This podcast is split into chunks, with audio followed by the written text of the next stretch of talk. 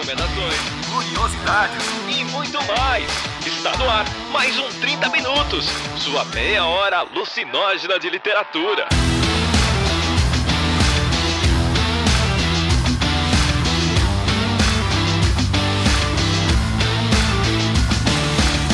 Está começando mais um 30 Minutos, a sua meia hora alucinógena de literatura. Eu sou Arthur Marqueto, estou aqui com a encomendadora da derrota do Brasil na Copa, Cecília Garcia Marcon, e Marcela Bragoto, que imagino, espero que seja totalmente inocente nesse caso aí que a gente vai apurar por aí. Que isso? Só gente tóxica. E vamos falar hoje do livro Fique Comigo, de Ayobami Adebayo, do Clube de Leitura do mês de novembro de 2022. A última live oficial do ano, já aqui, o último livro do mês, é oficialmente, classicamente gravado para apresentar o Clube do Livro do ano que vem. E como vocês estão em relação ao livro ansiosas para discutir Fique Comigo? Eu, eu, eu tô ansiosa porque, na verdade, quem me deu este, quem mandou esse livro aqui, este que está aqui, foi a Tainá. A Tainá me deu de presente o livro, não tinha nada a ver com o clube de leitura. Ela falou: não, vou te mandar porque eu quero que você leia. E eu coloquei clube de leitura, que eu falei, não, vou colocar, porque aí a gente lê junto, né? E aí eu, eu fui lendo angustiada, porque eu me sentia na obrigação de gostar do presente, entendeu? E a culpa não era da Tainá, foi ela que escreveu. Mas eu não gostei tanto, assim, do livro, não me envolvi tanto, assim, na história. Então eu vou ficar devendo esse amor, assim. Mas eu quero muito falar, porque eu acho que o livro tem tópicos muito interessantes. Quem odiou o livro e vai se fazer de santo e rogado é o Arthur. Mas eu vim aqui denunciar porque senão fico eu de pincher e ele fica aqui de Só labrador. tem cagueta nesse, nesse podcast, eu vou falar um negócio. Ele fica aqui de labrador. Ai, como ele é fofinho. Nossa, como ele é calmo. Que moço organizado. E eu fiquei com a missão de, de discutir com os dois, porque eu gostei bastante. A Marcela representa a plateia, porque a Kelly gostou, a Tainá gostou, você gostou, tá vendo? Então você tá aqui representando o povo. Tô com a, com a missão ingrata de discordar da Cecília Ai, Arthur. gente, ela é aquariana, isso é charme. Ela discordar dos outros, ela faz por hobby. A Kelly falou que eu odiei porque não tem nave. É possível que ele. É possível. Mas a gente pode providenciar uma nave, né? A gente pode pegar uma coisa muito simbólica, pegar a piroca ereta do Jeff Bezos, botar o Akin lá dentro, puta, isso ia ser foda, e mandar ele embora. Puta, velho, que final fantástico. Muito bem, então a gente vai falar disso e muito mais logo depois da sessão de recadinhos.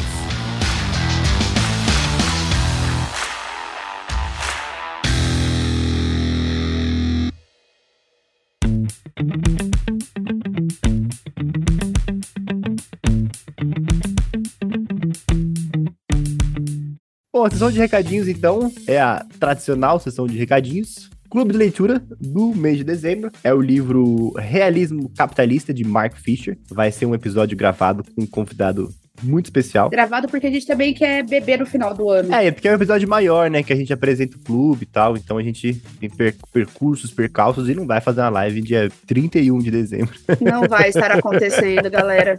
Não vou mesmo. Mas para quem não conhece, então, o Realismo Capitalista é uma série de ensaios, uma série de ensaios bem curtinhos, porque o Mark Fisher é um escritor, um, um pensador que escrevia principalmente em blogs, então são textos bem curtinhos. É um livro que vai falar basicamente desse efeito que ele, ele que chama de realismo capitalista, que é a ideia de que não há nada possível, nenhum outro projeto político, nenhum outro projeto de existência além do capitalismo, essa falta de perspectiva. São ensaios pequenos que abrangem ali uma certa trajetória do Mark Fisher com um pós-fácil bastante interessante da editora. É, e eu acho que vai ser uma discussão bem legal. A gente vai ter um convidado bem bacana, bem pop, e a gente não vai falar quem é ainda, porque a gente não quer zicar, sabe? Aquela coisa tá agendado, mas não, é no dia se a gente falar da caganeira, entendeu? Então, aí quando sair, vocês vão ver um convidado bem legal. Que é bastante adequado para discutir o tema. Ai, o livro é muito foda, né? Mas vou dizer a verdade, o grupo dos assinantes mais ou menos já sabe que a gente às vezes responde um hashtag vem aí. Fica mais ou menos subentendido ali. Mas acho que vai ser bacana, muito legal. Eu vou ter que ter modos. Vai ser, vai ser a segunda vez que eu vou ficar totalmente fora da casinha. A primeira foi com o Augusto de Arruda Botelho, né? Que eu fiquei completamente des- desestruturada. E essa vai ser uma vez. Eu vou ficar menos desestruturada porque não tem, né, aquela coisa de achar o, o convidado bonito, que era o meu problema com o Augusto, né? Era uma coisa, gente, que moço bonito. É, e eu acho que o último recadinho, então, é o recadinho que eu e a Cecília talvez possamos, des- passamos dezembro é, falando, que é agradecer a vocês. O financiamento teve um bom aumento nesse ano, uma, um bom engajamento de vocês também, tá tudo direitinho nas contas. conseguimos pagar as edições todas. Claro que ainda tem muito projetinho que a gente quer colocar aí. Se você não apoia ainda, pode apoiar a gente quando você quiser. Mas desde já fica o agradecimento a quem quis começar a contribuir com a gente nesse ano. Foi muito importante para manter o projeto rodando, né? E para retomar algumas coisas que a gente queria. Porque, por exemplo, desde outubro a gente conseguiu retomar os sorteios, né, de, de livros para quem está na faixa de 20 ou mais. Então, de repente, se você quer, ah, putz, quero participar do sorteio de livros, quiser aumentar um pouquinho o seu financiamento, enfim, a gente acompanha, a gente muda vocês de faixa para participar ali do, é, do sorteio. A gente vai fazer sorteio todo mês, pelo menos um livro por mês, mas pode ser. Hoje, por exemplo, a gente vai sortear três. Especial de fim de ano. Exatamente, porque a gente, na verdade, conseguiu do, o próximo livro, né, que vai ser do, do clube, a gente conseguiu ele é autografado. Quem tá na live do YouTube vai ver. Lindo, lindo, lindo, né? Então a gente vai sortear três autografados para os padrinhos aí dessas faixas. Então, se isso é uma, uma recompensa atrativa e for viável para você aumentar o financiamento, por exemplo, fica aí uma sugestão. Mas é isso, muito obrigada e vamos falar mal de homem, que é para isso que eu vim aqui hoje.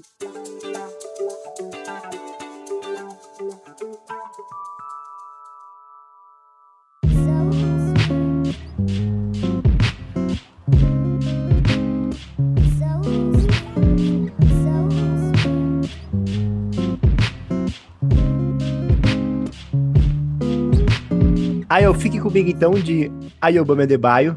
Pra quem não conhece a Ayobami, ela nasceu no dia 29 de janeiro de 1988, portanto tem hoje a idade de 34 anos. Nasceu em Lagos, na Nigéria. Fique comigo é o primeiro livro dela e por enquanto único, única narrativa longa. Tem um livro aí programado para sair no ano que vem, é, que chama A Spell of Good Things. É, o Fique Comigo, foi finalista do Bailey's Women's Prize for Fiction e finalista do Welcome Book Prize e recebeu o The Future Awards Africa, o Nove Mobile Prize for Literature e o Prix Les Afriques, que eu acho que é francês, também foi ganhadora nesses prêmios nos anos de 2017, 2019 e 2020. Muito bem, o Fique Comigo então conta a história. Você quer fazer a sinopse, Cecília? É oficial e. Ah, Yegide, ela é casada com um Akin, porque todo mundo dá algum tipo de azar na vida, esse foi o dela. E aí tem um lance que é ela não fica grávida. E isso é uma questão cultural bastante grave. Ela não tem prestígio social, ela é julgada, ela passa, ela come o pão que já passou porque ela não engravida desse cara e eles vão em médico e papapá, e nada, se ela não engravida. Cara, tem momentos muito dolorosos com relação a isso, é com o momento em que ela vive ali uma, uma gravidez psicológica ali. E aí, em determinado momento, a família do Akin pressiona tanto para que ele consiga uma, que ele é, case com uma segunda esposa, porque teria uma ideia de que engravidando a segunda esposa, ele, a, a, a, porteira ficaria aberta e engravidaria a Yegide também. E aí, dali em diante, esse casamento vai entrando numa teia de problemas que, de fato, nunca se resolvem. E que só vão se clarear no final, quando todas as verdades vão sendo ditas ali aos poucos, né? É um livro que vai tratar de muitas dores, né? Então tem Estou é, falando até como um, um, alerta de gatilho aqui um pouquinho, tá? Mulheres que querem ficar grávidas e não conseguem, é um livro doloroso. Mulheres que perderam seus filhos, né? Tenham perdido durante a gravidez ou tido dificuldade de concepção. Então, acho que é um livro para ler com certo cuidado, tá? Porque a dor da Egide é muito com, concreta, assim. Ela perde mais de um filho durante o livro, depois que nasce. Então, ela perde, enterra filhos mesmo. Então, filhos no plural. Então, é muito doloroso esse processo todo. Então fica aqui um, um alertinha de, de gatilho, assim, né? Mas aí a questão é que quando a coisa vai se desenrolando e várias coisas vão sendo explicadas, acaba mexendo bastante com os sentimentos do leitor. E aí, na verdade, vai ser em torno da, dessa relação complexa que surge em torno da não gravidez da Egide, que depois vira várias gravidezes muito sofridas. Né? Então é em torno disso que o livro vai funcionar. E tem a questão da maternidade na vida adulta, é, da relação da, com a maternidade na vida adulta também, né? A mãe, assim, a história dela da mãe, né? A sogra, enfim. A poligamia, né, que é muito uma coisa bem, bem mal resolvida, parece assim, né? Porque ela é meio dada, meio tida como inevitável, mas ao mesmo tempo é muito rejeitada e tratada como um grande problema pelas mulheres que são as primeiras esposas quando vem a segunda esposa.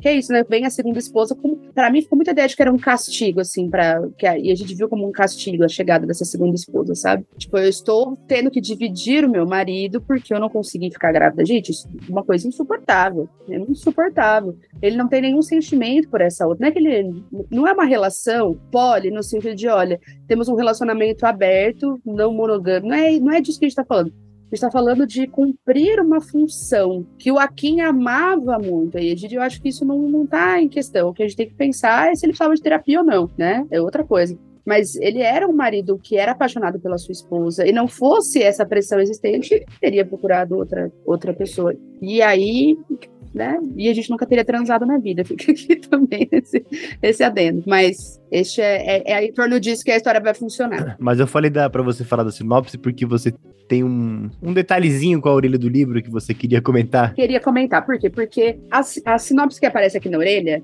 ela tem alguns problemas do meu ponto de vista, porque esse é um livro que vai ter dois narradores, né? Capítulos relativamente alternados, então uma parte que é mais narrada pela Egide, partes que são narradas pelo Akin. Eu senti falta de mais contraste na linguagem dos dois, assim, sendo o Akin um cara tão fechado que esse pensamento se mostrasse de outra forma, né? Eu senti parecia muito a mesma voz narrativa. Gente só percebia que era outra primeira pessoa, porque falava, ah, o meu marido, ah, a minha esposa. Então a gente conseguiria perceber por causa disso, não por causa de uma diferença de voz. Então, essa é uma coisa que eu achei que queria comentar já. Mas aqui na, na orelha tá escrito assim. E eles de dia que se apaixonaram na faculdade logo se casaram. Apesar de muitos terem esperado que a Kim tivesse várias esposas, algo comum na cultura do seu país, o casal sempre concordou que o marido não seria poligâmico. Só... Ok também. Porém, após quatro anos de união e de se consultar com médicos especialistas em fertilidade e curandeiros, tomar chás estranhos e buscar outras curas improváveis, Gigi ainda não conseguiu engravidar. Até que a família do marido aparece na sua casa com uma jovem moça que apresenta como a segunda esposa de Akin. Furiosa, chocada e livre de ciúmes, Egide sabe que o único modo de salvar seu casamento é engravidar. O que, enfim, ela consegue, mas a um custo muito maior do que poderia ter imaginado. Aqui parece que a história vai ser narrada, parece que é a Egide que fez alguma coisa. Então é uma, uma sinopse que engana um pouquinho. Em cima disso tem finalista dos prêmios Bibi Bobo, esse inesquecível romance de estreia ambientado na Nigéria dá voz a marido e esposa enquanto eles contam a história de seu casamento. Não é exatamente isso. É a história da gravidez dentro desse casamento, né? E das forças que ameaçam destruí-lo não tem nenhuma força externa ameaçando destruir esse casamento. Esse casamento implode. Esse casamento não é explodido, ele é implodido. E aí eu acho que essa aqui é uma orelha muito ruim, que ela não passa perto de tocar em questões muito importantes da sinopse do livro. Então eu olhei e falei assim, gente, se você lê a sinopse, se você lê o livro, falta bastante, assim. Então fica aqui a minha crítica. Fechando portas, com o Cinema Marcon, faz barulhinho de fechar fechando portas, porque infelizmente. A Cris está falando uma coisa importante aqui, que é da, da anemia falciforme, né, que não é que não aparece, né, nos, em outros livros, assim. E que aqui também, é, os filhos que ela vai tendo têm anemia falciforme. E por isso que, por uma questão de dificuldade de acesso a tratamento e tal, as crianças morrem. Né? E é uma doença muito comum na, na né? É, eu vi um dado desse também. Eu não tenho todos de cabeça agora, mas eu tinha visto que, que é. Precisa a gente pensar que é genético, né? Eu achei curioso porque meu sobrinho tem, e tipo, é uma coisa que a gente, eu, eu nunca pensei sobre isso, falar, nossa, ele tem anemia falciforme. Eu falei, ah, tá bom. eu não sei muito bem o que é isso. Não, eu não sabia o que, que era a doença, né? E eu fui tratado no livro, eu fiz, ah, é por isso que quando descobriram, tava todo mundo preocupado com ele. Agora tudo ah, faz sentido na grave, minha cabeça. Assim, né? É. Mas eu ia falar pra gente começar então a, a dissecar um pouco a, a experiência de leitura. E vou começar comigo, então, já que a Cecília quer que eu me exponha aqui. É, fala aí. Fala, mas eu quero que você use o vocabulário dos bastidores, querido labrador. É. Querido labrador, olha só, quanta, quanta calúnia. Não, eu vou falar, a, a, primeira vez não, quando eu comecei a ler Fique Comigo, eu, enfim, para variar, eu não, não tinha lido nenhuma, nenhuma parte de sinopse ou história ou resumo, não sabia muito bem é, o que estava acontecendo. Eu sei que a Yobami Adebayo, há uns três anos, quatro anos, ela saiu pela tag, a primeira vez que esse livro foi publicado. Muitas resenhas citaram a frase maravilhosa que a Cecília gosta, a promessa da literatura. Falando da Yobami. Então eu não sabia muito bem o que estava acontecendo ali, né? Por um breve momento, eu pensei, bom, talvez seja como As Alegrias da Maternidade, enfim, que também veio pela tag a primeira vez que eu li, mas estava sumamente enganado. E aí, a Cecília está aqui dizendo essas coisas sobre mim, porque eu falei pra ela, eu achei muito ruim. Mas Ah lá, viu? me expliquei Finalmente! depois. Ah, me muito expliquei ruim, depois. Muito ruim. Tá aqui o Santinho aqui, ó, falando mal das coisas. Porque foi um livro que eu tava lendo e eu tava entendendo que não tava dialogando nada comigo, sabe? Acho que é um ponto que a gente vai falar mais pra frente, principalmente porque é um. É uma narrativa que, que me parece muito novelão, né? Uma narrativa bastante melodramática às vezes. É, eu não gosto muito da maneira com que ela trabalha as emoções ali, com que ela vai jogando as emoções dos personagens durante a narrativa. É, um- é, um- é uma coisa que eu geralmente não gosto muito. Aquelas cenas de encolhi, guardei a minha humilhação para respeitar o meu amado, aquelas cenas, morte na escada, essas coisas não me apetecem. E era um momento em que eu tava zero afim também. Morte na escada, você não, go- você não gostou nem disso, Arthur. Vai ser muito chato, velho. Então, por isso, que eu, por isso que eu falei, eu li, às vezes, tinha cenas que eu lia de má fé, sabe? Eu sentia que eu falava, gente, não tá, não tá reverberando nada aqui. Tem uma coisa história. que, que faltou, né, Arthur? Que foi boa vontade mesmo, né? É, a Pris... é, talvez. talvez. Mas a Priscila falou também, achei muito novelão, parecia novela mexicana, Nazaré. Então é esse trabalho de, de emoção, de narrativa que me incomoda um pouco. Eu vou falar um pouquinho mais pra frente depois, eu acho que ela tem alguns, alguns pontos positivos. É cenas tirando atrás da porta, então isso é um pouco... dialoga pouco comigo, e em específico naquele momento pós... Pós-qualificação, já não tava mais com tanta simpatia, um coração tão aberto pra ler. Mas acho que tem alguns pontos positivos que eu vou falar mais pra frente, que é a maneira com que ela trabalha algumas questões de tradição e ponto histórico, que eu gostei e explico mais depois que a gente ouvir um pouco da Marcela, do que, que ela achou da, do livro. E aí, por fim, a gente conclui com a Cecília falando do Akin também. Bom, vou lá então. Minha experiência de leitura com o livro foi bem intensa. Então, eu fiquei muito presa assim para saber o que, que ia acontecer, como que tinha chegado até ali. É, o livro começa e eles estão claramente separados há algum tempo.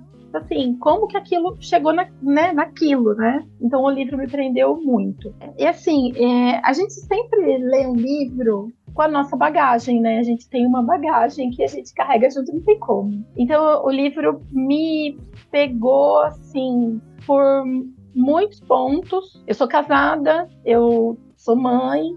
Antes de ficar grávida, eu fiquei um ano eu querendo ter filho e o meu marido não, não queria ter filho. E era uma era uma sensação muito louca, porque não é, é assim, eu, eu sempre quis ter filhos, mas esse um ano parecia que o meu corpo pedia para ter. Era uma coisa muito louca, visceral, sabe? E ele não queria, e assim, eu achava que a gente tinha o que os dois querer, entendeu? Para eu engravidar. Então, essa sensação dela de, de não conseguir, né? Assim, eu sei que são situações muito diferentes, mas isso me, me pegou, sabe? Eu fiquei muito impactada. Como a. Impactada não, mas assim, eu, eu fiquei muito. Eu achei muito interessante como a, as questões sociais e culturais prendem ali, né? Pegam um relacionamento, né? Por mais que a gente tente se libertar delas, e eles tentam, né? Porque eles vivem numa sociedade em que a poligamia é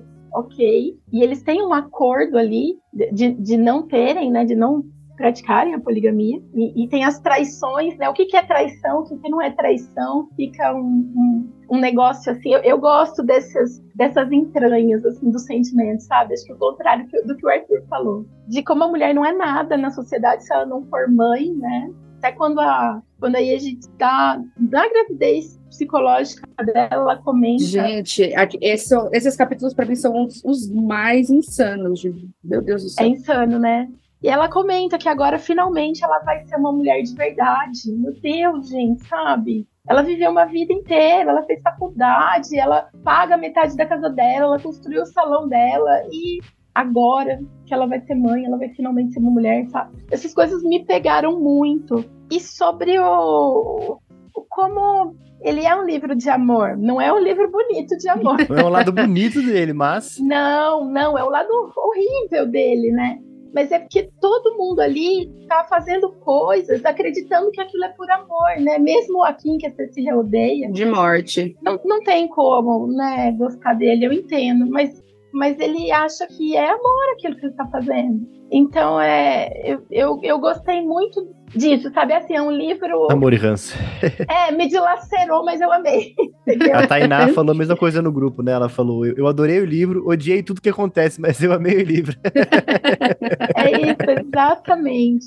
Eu acho muito legal as visões que a Egide tem sobre as, as próprias outras mulheres, né? Como ela vê a primeira esposa como mais bobona, as outras esposas como ardilosas. E é, é, é, tudo, é muito, é muito cultural, né? Não tem como, é, é muito louco. Essa questão da poligamia tinha chegado para mim a primeira vez, né, no continente africano, quando eu li Niket. E chegou de outra forma, porque ali é outro foco, né? Ali o foco é a relação entre essas mulheres, e como essas mulheres vão passar a viver uma outra relação com aquele, com aquele traste, né?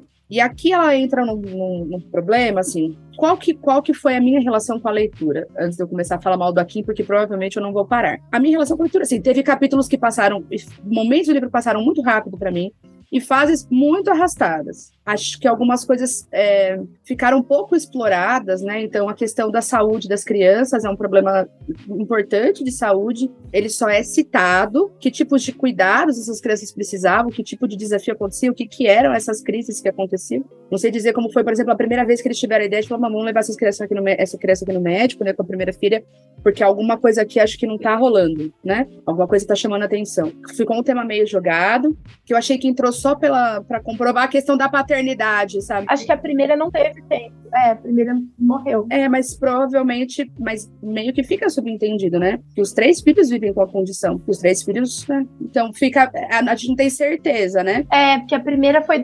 A impressão que dá é que foi uma morte repentina, e daí com o segundo a gente passa a entender que não. Acho que o primeiro tinha também. É, a minha leitura tinha sido essa. Quando eu vi que os nenês estavam ficando doentes, até tinha pensado, antes de falar de anemia falciforme, na eritoblastose, né? Que é do RH diferente do sangue, né? Quando a mãe é RH negativo e bebê é positivo.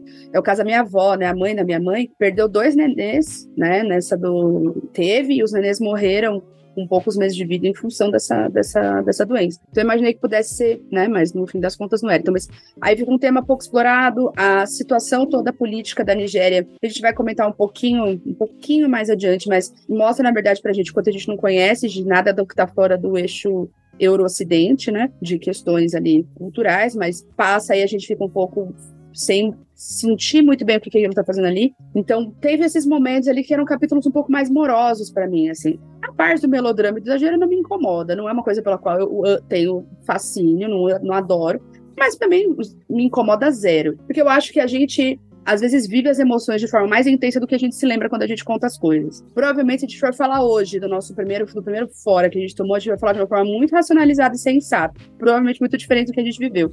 Então, acho que tem uma, um descompasso, às vezes, entre a forma que a gente sente e a forma que a gente elabora para contar as histórias depois. Por isso que não me incomoda. Mas, aí vamos falar do. Assim, quando foi chegando pro final da história, primeiro quando veio aquele, aquele irmão, eu falei, cara, o irmão do nada, né? O irmão, o irmão do, do vem e começa aí a botar uma pilha no momento. Isso que eu achei tudo muito cruel. Porque logo depois que a gente tem a gravidez psicológica, que se estende por um puta tempo, mais de ano, ela fica mais de um ano falando que tá grávida, sabe? Para ver como é irracional o rolê, assim, né? Porque a gravidez só dura nove meses, como ela pode ficar um ano grávida? Ela não, não tá grávida, barriguda, cara, muito dolorida, assim. Aí que começa a coisa, assim, a, ela tá muito fragilizada. E aí vem esse irmão e seduz, e eles, né, vão meio que tendo um caso ali, esporádico, de tempos em tempos, assim. E ela, a única pista que ela dá que tinha alguma coisa ali na, na sexualidade que podia estar tá diferente era o fato de que ela falava que ela, ela cita completa. Ela falou assim: a coisa era mais. Eu sentia que de alguma forma dormir, né, transar com, com o Dotun, é, o Dotun, não sei, que era mais completo. E eu falava, gente, essa mulher só tá pegando um nojo, né, desse, desse Akin, pela sacanagem, porque o Akin casa e ela fica sabendo, ela é comunicada. Então ele viola um puta acordo da relação deles e nem fala com ela, é muito cretino. Uma entendeu? traição, é uma traição. É grave. Então, para mim ali, por que que para mim é grave o comportamento do Akin? Porque ele faz tudo para proteger o segredo dele, inclusive causar grandes sofrimentos para ela que ele diz matando. Mas a verdade é que ele tá querendo que ninguém saiba que ele é broxa. É isso. Tudo o que acontece é porque ele quer esconder que ele é broxa. Mais nada. Então, na verdade, esse livro, ah, em um tweet, é homem brocha arruina a vida de duas mulheres e três crianças, antes de ir ao urologista uma vez. Para complementar isso, acho que antes de passar para Marcela de novo, eu acho que tem uma questão muito interessante para se pensar na narrativa da Yobami, eu acho que ela consegue. E eu acho que, inclusive, vendo o chat vendo vocês falarem, eu acho que um ponto positivo é porque a Yegide é bem construída, em primeiro lugar. A personagem principal é muito bem construída. Então a gente entende, por exemplo, que ela toma é, é, ações erradas, mas a gente se compadece do que tá acontecendo. Gente sabe que ela vai abandonar, que ela vai fazer tudo aquilo que a gente fez, mas a gente tem percepção daquilo que acontece, porque ao longo da narrativa a gente tem um trabalho mais forte dessa nuance do que, que é Yegide. É uma coisa que não acontece com a Kim, por exemplo. Um exemplo que me incomoda bastante, que eu acho que é o ponto principal que eu falei do melodrama, para que aparece a segunda esposa? Qual é a função específica dela? Ela aparece, causa uma celeuma e ela vai embora. E, e assim, e, e, a maneira com que ela vai embora não causa nenhuma comoção. A, a, a, questão que ela traz no seio da narrativa não traz nenhuma questão. A, a, ela tem aquele incômodo principal, que é um conflito intenso com a Yegide, e que não leva a lugar nenhum. Então é um, é um primeiro começo ali que é uma, é, é, é uma ação que foi uma personagem que foi inserida ali, mas que no fundo não movimenta a narrativa. Que é diferente, por exemplo. Não, ela, ela é o pivô de uma traição, da primeira traição. Ela é o primeiro peteleco de dominó, no meu ponto de vista, entendeu? Porque é por causa da chegada dela que a obsessão com engravidar surge na gente. Porque antes era um problema, era um constrangimento, mas se torna uma obsessão a ponto dela ignorar qualquer relação com a ciência e com a racionalidade a partir do momento que aquela mulher vai no salão de beleza. A, ali ela fica transtornada, entendeu? E ela tinha, né? Ela tinha muita fé na ciência, ela. Tanto que ela achava uma besteira aquela história de ela não poder saber onde as crianças foram enterradas. Ela não tem apego com esse tipo de, de cultura. Da tradição, né? As, esses elementos tradicionais, né? Acho que é isso que eu ia, ia falar depois, porque eu acho que tem outras duas personagens que são muito bem construídas nesse caminho e que, e que de certa forma, orbitam a Egide, que é a personagem que fica com ela no salão de cabeleireiro, aquela outra mãe que tem as outras crianças, que orbita ali e a Egide, de alguma forma, é, é, coloca ela em diálogo em relação à maternidade, e a mãe do Akin. Velha filha da puta. Que é esse outro viés, a questão da tradição em relação à modernidade da, da Egide. Eu acho que são três personagens que funcionam muito bem, que dialogam ali muito bem. Mas é, eu entendo o ponto de vista, eu entendo o que vocês disseram, eu concordo. Mas ela tem um tamanho muito grande, uma distensão muito grande para mim. Ela, a, a, a, segunda esposa que aparece, ela tem uma distensão e um tamanho, um desfecho muito trágico, muito grande, para ser só o pivô, entendeu? Do momento da maternidade. E aí eu acho que é um, um trabalho de, de, de, de causar um, um trabalho emocional que não me agrada, entendeu? É, é isso. Mas sabe uma outra coisa que eu acho que ela faz? Ela comprova que a mulher não é nada. Porque ela morre daquele jeito absurdo. Isso, principalmente a mulher que não é mãe. Em todo livro a gente percebe que a, a mulher ela só tem algum poder quando ela é mãe. Tanto que a mãe do Akin é uma mulher super poderosa na família. Ela resolve as coisas, ela faz. Mas é porque eu acho que o, a mudança que ela traz é uma mudança que não é tão significativa. O fato dela morrer e ninguém se importar com ela é uma questão que a gente já vê, entendeu? Mas enfim, é, um, é o meu problema com, com isso. É, mas é que eu acho que tem um lance também que é muito legal. E aí, mas aí vem pro final, que é o fato da Fumi ter sido a primeira a sacar. Por quê? Porque, porque, ela não, porque ela não era virgem. E porque a, ela tinha a, o, o, conhecimento. Então, olha só, tem uma coisa irônica dela, dela ter sido a mulher que morre, porque ela é a mulher que tem o conhecimento suficiente para desbancar o segredo dele. E é por isso que ela morre. Ah, é porque eu não tinha intenção de matar ela. Ai, Anjo, você empurrou ela desse, ela queria fazer o quê? Carinho? Ah, ó, tá. Entendeu? Não, ele tava bêbado, tadinho. É um ah, inocente. nossa, ah, foi mal, tava loucão. Meteu monarca agora. Ah, pra caralho. Então, assim, ó, tem um elemento importante. Eu falei com a Marcela um pouquinho antes disso, que para mim, aí vem a questão, né? Porque aqui é o spoiler, spoiler, spoiler, spoiler, spoiler, spoiler. O que que acontece, né? Todos os, todas as vezes que a que a Yegid engravidou, ela engravidou do Dotun, porque era só com ele que ela transava de fato. O Akin era um cara com impotência crônica. Ele nunca tinha tido uma ereção na vida e nunca tinha ido atrás de resolver isso, porque homens, né? Por que homens vivem menos? Por isso, porque não vai, né? Não, pô, ele foi sim. Não, não, é porque tem, é porque tem um flashback deles na universidade. Se tá superficialmente que ele foi, aí ninguém encontrou muito bem. Não tem uma coisa tipo, mano, esse papo precisa subir aqui agora. Eu quero fazer o que, que a gente vai fazer. Ele vai um pouco atrás, mas não tem um comprometimento, assim, com a coisa, né? Tipo, tá muito cômodo para ele. Ele tá lá com a pitula dele, ela só transou com ele na vida, ela não sabe, né? Que... Aí ela achou estranho, porque a mulherada fala um pouquinho de, né? O pessoal fala do, do pau duro e o pau dele não, não fica nem remotamente. E aí ele fala: não, mas é que cada um é de um jeito, tem uns que ficam, outros que não. A cara de pau é muita cretinice, entendeu? E aí ela engravida. Então, quem pede, né, pra a, a ajuda, fala assim: ó, vai lá e come minha mulher, é o próprio Akin. E ele fala isso pro irmão dele. Gente, a hora que eu fiquei sabendo disso, eu falei assim: toda dor para Akin é pouca. Porque enganar dessa forma, e pior, continuar incentivando depois que isso acontecesse, depois que ele sabia que os dois tinham a genética, né? Os dois tinham o gene é, da anemia falciforme, e que podia de novo acontecer de ter outra criança e de passar por igual aconteceu, né, com, com o Cezanne, que foi o segundo filho dele que morreu. Gente, é caralho, ele não tá nem aí, entendeu? É isso, ele tá 100% nem aí. Tudo pode acontecer desde que ninguém descubra que o pau dele não sobe, entendeu? É muito surreal isso.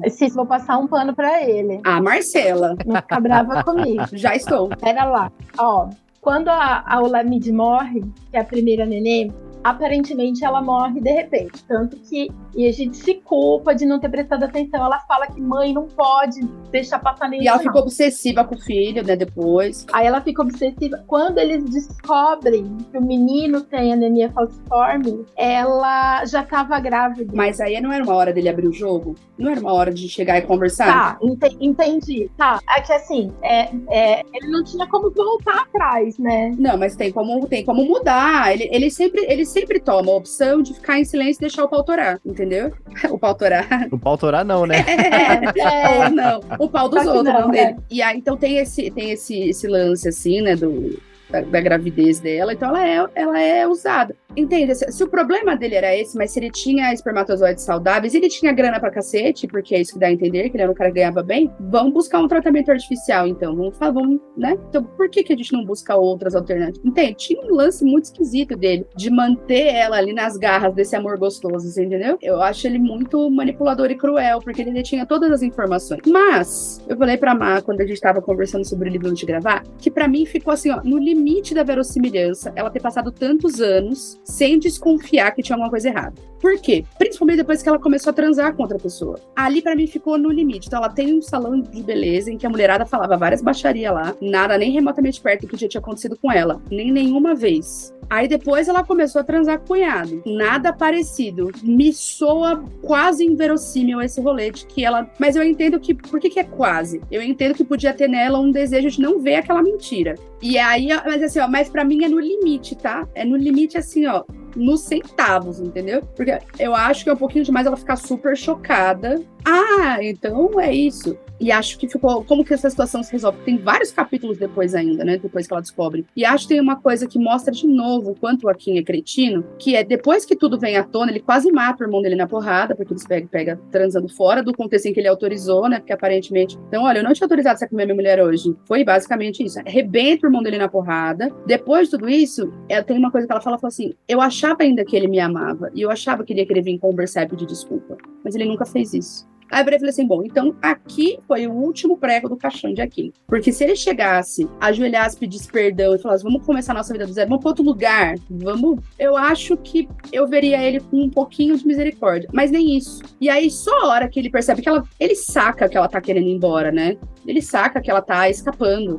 Aí ele vai e mete aquele louco, não, eu tô aqui com a Rotime no hotel, e aí amanhã eu vou ver o urologista. Foda-se, foda-se, agora foda-se problema não é meu mais. E ali eu achei que, que a coisa ficou verossímil de novo, a hora que ela. Que esse sentimento dela de não ter ido embora na hora, sabe? Que é o tipo de coisa que você cata suas, suas malas, você cata teu filho, suas coisas, você some. Ela nunca mais vai me ver. Chega, né? Mas acho que ela não tinha força para isso, sim. Acho que. Não, mas é que fosse pela raiva, pela impulsividade, entendeu? Mas a explicação ficou muito coerente com a personagem, no meu ponto de vista, entendeu? Chegar e falar assim: não, eu achava que ele me amava ainda. E eu esperava que o amor que eu achava que ele tinha era um amor de alguém que ia chegar e pedir desculpa. Tentar explicar o porquê que ele mentiu, tentar explicar o que, que ele sente, se abrir e falar: olha, para mim é uma, é uma vergonha, é um constrangimento, é é uma dor profunda, eu não, nunca tive com quem falar sobre isso, mas era um, o amor dele por ela era um amor que não chegava nessa honestidade.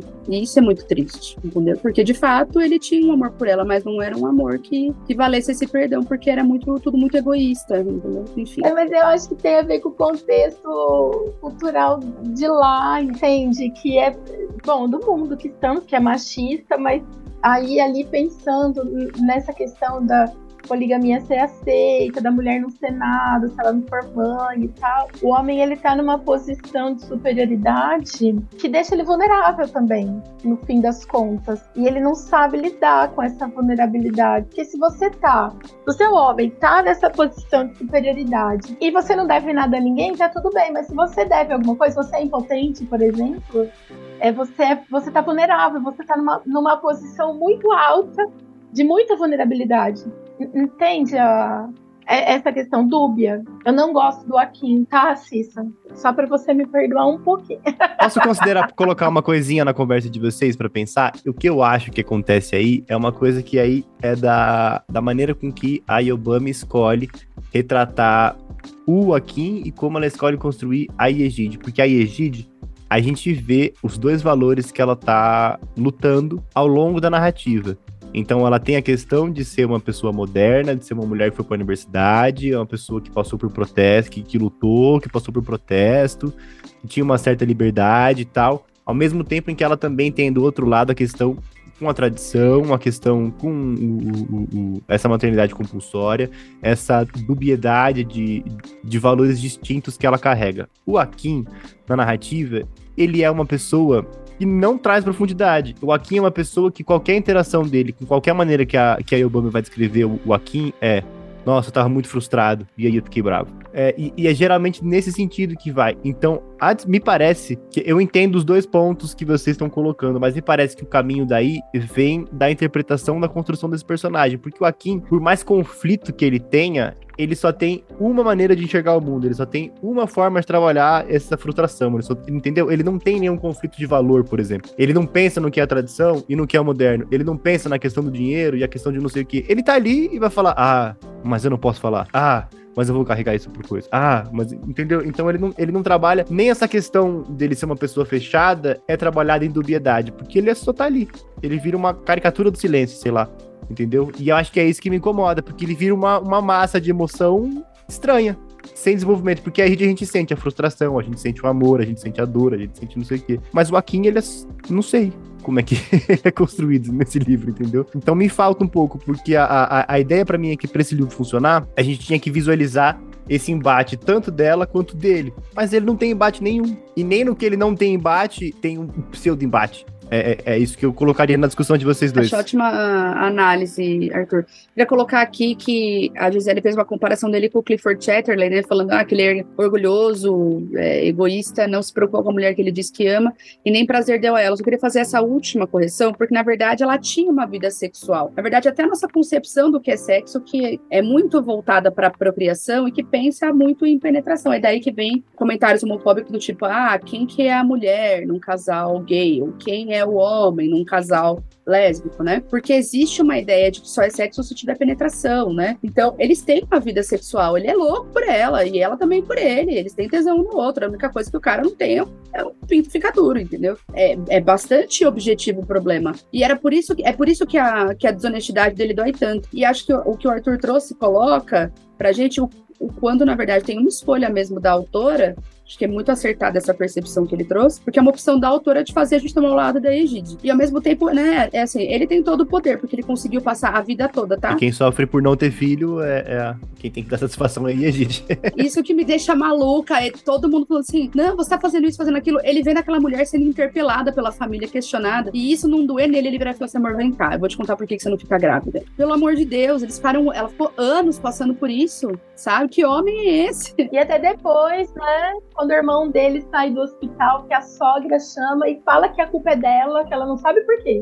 Mas ela sabe que a culpa é dela. E ele, spoiler, spoiler, e ele ficou com a filha, né? No fim das contas. Ele é pai. E aí eu fiquei bastante incomodada, fiquei bastante incomodada com assim, a, a dificuldade de encontrar ela. Não comprei. Isso para mim foi mais uma tenta para mim, como a gente não tem outros elementos, para mim assim, ó, o Akin deixou quieto, entendeu? Tipo, eu vou deixar passar um tempo, porque eu sei que ela tá. E assim, ó, e o próprio pensamento, né? Porque tem aqui no final que ele ele chegou a treinar, né? Pensar, falar, se ela vier, eu vou falar. Você falou assim: ah, é, preparei um quarto para você em nossa casa. Podemos sair agora mesmo se você quiser, né? Quando chega pro enterro lá. Então ele tava contando que o tempo ia amaciar ela. E ele poderia, entendeu? Olha isso. E aí ela falou: não, eu não posso ir pra sua casa. E a gente, perfeita. Aí ele fala, né, que suas últimas palavras são insuficientes para que eu, são suficientes para que eu engula todas as frases idiotas que eu tinha preparado. Eu quero que você viva comigo, podemos ser companheiros, eu senti sua falta. Se você quiser ter, você pode ter amantes, apenas seja discreta, podemos começar do zero.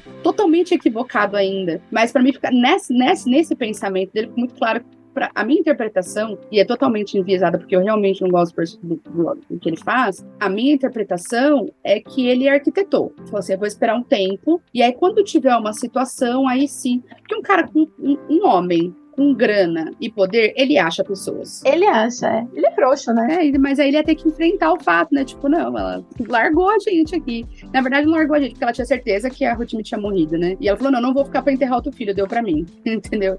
Enterrei dois já. Então, e aí, para mim, é mais uma vez em que falha a construção da complexidade, porque ele fala: ah, é ela que não quis, mas não tem dois parágrafos que explique isso. Não tem três linhas que fale desse momento conturbado de respeitar a vontade da filha ou de atender um desejo. É, é, fica desse jeito caricato. É, o Akin acabou ficando, ficou ficando só de saco de pancada. Ai, que ótimo. É, não, mas, mas com razão, é, mas, mas com razão, porque eu acho que é isso, né, a, a, a linha da narrativa. A, a Kelly fez uma pergunta aqui no chat que é muito boa, né, que se a Yegid não fosse virgem, então fosse perfeita ali pro, pro segredo dele, será que ia ter tanto amor? Aqui, eu vou dizer que eu acho que sim. Sabe por quê? Porque eu acho que ele realmente foi arrebatado por ela. Eles largaram tudo naquela cena do cinema. Largou tudo, o cara largou tudo. Largou tudo per perdeu tudo. É aquilo, gente, é agora, entendeu? Eu acho que ele foi arrebatado e acho que a partir dali ele perdeu, ele abriu mão de tudo, até de valores éticos, de alguma racionalidade e inclusive de alguma alteridade, né? De olhar e falar assim, é, essa mulher, ela precisa ficar comigo, sou eu que preciso ficar com ela, entendeu? Eu, mas eu acho realmente que não passou, porque, porque assim, naquele momento em que ele se apaixonou por ela, ele não sabe que ela é virgem, entende? Ele vai sabendo durante, eles estão juntos já, entendeu? E aí é claro que é bastante conveniente, mas é só é conveniente para ele porque a gente tem também um tabu social de falar sobre sexualidade e sexo, entendeu? Porque num lugar em que se conversa sobre isso abertamente, essa mentira dele nunca se sustentaria. Então, o silêncio social sustenta. Então, não é só a virgindade dela. É toda. Ele conta com um aparato social que o protege. E é muito doido, porque ao longo do livro, ela dá várias dicas, né? Ela fala, quando eles vão no médico junto, o médico pergunta como que é a vida sexual dele. Porque ele fez quase todos os exames. Quando o médico pergunta como que é a vida sexual deles, ele passa a mão assim na mão dela e fala que é absolutamente normal. Parece um gesto de carinho, né? Ele fazendo assim. Depois, quando. Eu não lembro se é quando ela a, quando termina aquela gravidez psicológica dele, acho que é dela, acho que é nesse momento que a sogra tá com ela e a sogra fala, ai, daqui a pouco faz ela, ou logo que ela tem a olamide, não lembro, a sogra faz ela fazer uns banhos de vapor na vagina e tal. E aí a sogra fala pra ela, fala assim, ai, daqui a pouco você precisa se cuidar, porque daqui a pouco a Kim tá com os dedos aqui novamente. E ela, ela pensa, eu não queria só os dedos. Só que a gente eh, passa, né? É, são coisas que passam. Quando, ela, quando o comentário no, no salão tá falando sobre sexo, ela fica incomodada. A gente fica, será que ela é incomodada porque ela é uma adúltera e ela sabe que ela é uma adúltera? Ou será que ela. Que, eu, não, eu não pensei que pudesse ser importante. Não passou pela minha cabeça. É, a única coisa que me passou pela cabeça é que esse cara era estéreo e ele tinha mentido os exames. Isso foi uma jogada interessante dela, é. Falei, não, esse cara mentiu esses exames. Mas eu nunca ia, imagine, nunca ia imaginar que o cara, para proteger a própria broxice, ele mandaria o irmão transar com a mulher dele. E ele sofreu com isso pra cacete, né? Ficou chorando atrás da porta, ouvindo a mulher gemendo. Que isso, sabe? Pelo amor de Deus, sabe? É melhor passar por isso do que simplesmente chegar e falar assim, ó, vamos conversar uma coisa? Deixa eu te contar aqui. Não é possível. Eu só queria ressaltar que a Kellyanne digitou no chat 10 minutos no grupo dos padrinhos de, do 30 minutos e aí a gente descobria tudo. Uma live da Ceci, ela tava formada. Deixa a Ceci falar cinco minutinhos com ela sobre de Madame Chaverley, que ela já tava sabendo de tudo. Que isso, né? Pronto, agora eu virei a putona aqui, né? A senhora, pronto. certo, muito obrigada. Tá bom pra vocês. Não, gente, mas é que tem Mas já tá melhor, Ceci. Antes, entre, entre a, a, a polemizadora. Ah, não, né? Pelo menos agora as pessoas vão falar de coisas que eu realmente falei, né? Não vão, tipo, ah, essa Cecília, ela fica falando que não gostou do livro. Não, quem falou isso foi o Arthur, literatura. né? Não fui eu. Então, minimamente agora estão associando o que eu digo a mim mesma, já entenderam, né? Já é uma vantagem. Aqui a Priscila falou essa frase bastante importante, né? Como amassar um inhame com pilão mole. que as velhas falam isso. Eu particularmente gostei da, do resumo da Gisele, que é que o livro trata do tema da importância do test drive e da educação sexual antes do casamento. Tudo bem que durante o casamento também muda bastante, tá, gente? Não é assim. A vida de namorados e a vida de casados, ela é bastante diferente. Mas, minimamente, digamos que a praxis, o ethos da relação, a gente consegue entender. Nossa, mas eu achei um, um livro muito foda.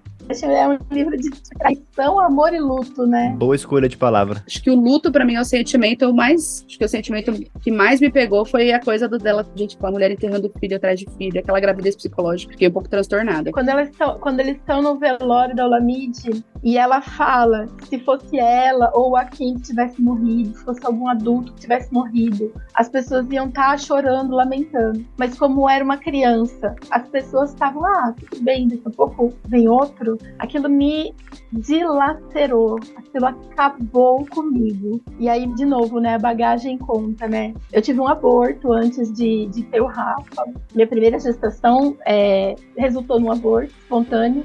Não, é uma situação bastante comum que as pessoas não falam. Então, assim, a, pes- a- a mulher que passa por isso muitas vezes se sente muito sozinha e tal. E depois ela escuta muito isso. Muito, muito, muito. Ah, e ainda bem que foi agora. E você não pegou no colo. E, e é, é umas coisas assim absurdas, sabe? Ai, daqui a pouco você tá grávida de novo. Como se aquilo não doesse, sabe? E assim, no caso dela, ela tinha dado a luz, né? Tinha, tinha pegado no colo, gente. É, foi foda. Aquilo me. Essa parte do livro. Nossa, pesei o clima, né? Não, mas não tem clima leve, né? Como que. Qual é o clima leve desse livro? Eu, eu acho que a última coisa que eu queria destacar é que eu gostei bastante da conversa da Stephanie e da Gisele no grupo sobre o título do livro. A Gisele comentou que não tinha gostado muito do título. é, E aí a Stephanie falou: Ah, eu achei basicamente perfeito, porque instiga muito, fala bem que é a relação dela com o filho e tal. E a Gisele falou: Ah, depois de ler o livro fez total sentido pra mim, mas antes acho que achei o título meio Sabrina, e eu concordo com as duas. Eu acho o título bom depois de ler o livro. E sem ler o livro é o título total Sabrina. É quando você começa a ler o livro, parece que ela vai implorar pra ele ficar com ela, mesmo não fica É, ainda mais com essa sinopse aqui de que ela precisa engravidar. Tá. É, ai meu Deus, não, uma mulher rastejando assim, fique comigo, pelo amor de Deus. Mas depois é muito foda.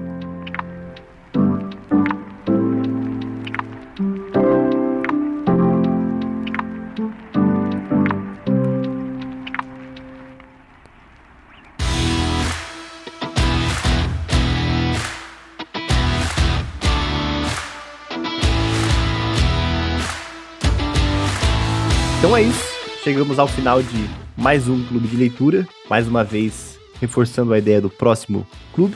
A gente pode deixar um spoilerzinho do que acontece no ano que vem já, Cecília, das nossas mudanças pro clube de leitura? Atendendo a pedido de vocês que preencheram o formulário, o nosso. A gente vai ter uma mudancinha né, nas, nas coisinhas das, das faixas. Então, quem co- colabora a partir de 10 reais vai ter acesso ao grupo do Telegram que tem todos os extras, que, os que já foram feitos e os que ainda virão. E além disso, lá, todo mês a gente vai postar, vai criar um tópico do livro, em que vocês vão poder debater sobre o livro, vai ser tipo um fórum ali. E nesse, né, nesse material também a gente vai colocar uma curadoria ali de entrevistas e leituras, porque é uma coisa que vocês pediram, né? De como se fosse esse material de estudo sobre o livro, né? Então a gente vai mensalmente deixar lá para vocês e vai ficar um fórum abertinho lá também. Foi uma solicitação que vocês fizeram e é- foi o caminho que a gente encontrou sem adicionar custos ao projeto. Então, essa é uma novidade que vai ser, esperamos que vocês gostem, a gente. Na verdade, assim, Telegram, quem sabe é o Arthur, que eu sou analfabeta de Telegram. Então é o Arthur que vai fazer, eu vou só passar os conteúdos. Tal qual uma boomer. É, não, basicamente a gente vai ter um, um tópico de comentário mensal ali no meio do mês, para vocês poderem colocar tudo que vocês queiram que a gente destaque. É, e no começo do mês a gente vai gravar um áudiozinho curto, cinco minutinhos, três minutinhos, uma mini percepção do livro e alguns linkzinhos, resenhas ou coisas que a gente achar interessante. Então fica a indicação, a recomendação do próximo livro Realismo Capitalista, do Mark Fisher. Com convidado será gravado. Eu li o primeiro ensaio e eu já fiquei com um pouquinho de vontade de morrer. Mas é bom. mas a ideia dele é que você lê, entendeu? Pra não ficar com vontade de morrer. O grande ponto do Mark Fisher é que ele faz parte das pessoas que falam: esquerda, não morra. Parece horrível, mas não morra. Queira, mas não morra. Fica aqui. Queira, mas não morra.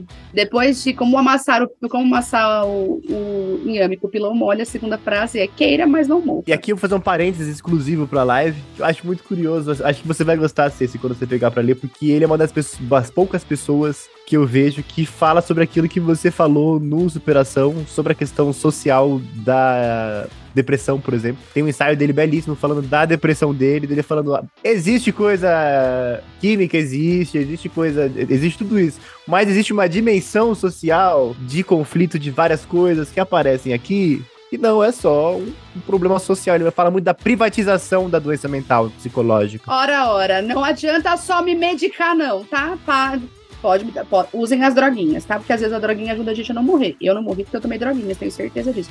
Mas não adianta só me dar droguinhas. E, e, eu acho muito bacana porque ele fala bastante sobre depressão e ele foi uma pessoa que teve depressão a vida inteira. É, ele morreu porque se suicidou efetivamente. É, mas é, eu acho muito bacana as reflexões que ele traz. E quando eu li, eu falei: Ah, a Cecília vai gostar desse, desse ensaio específico porque dialoga muito com a fala que ela fez uma vez. Ah, vou prestar, vou prestar, mais, vou prestar mais atenção nele para poder comentar melhor no episódio também. Tem um específico no final que, que você vai perceber de cara, assim, porque ele vai falar: Vou falar sobre a minha depressão e é difícil falar sobre isso isso. Ponto. Ele começa o ensaio já falando desse jeito. Então você já fala, ok.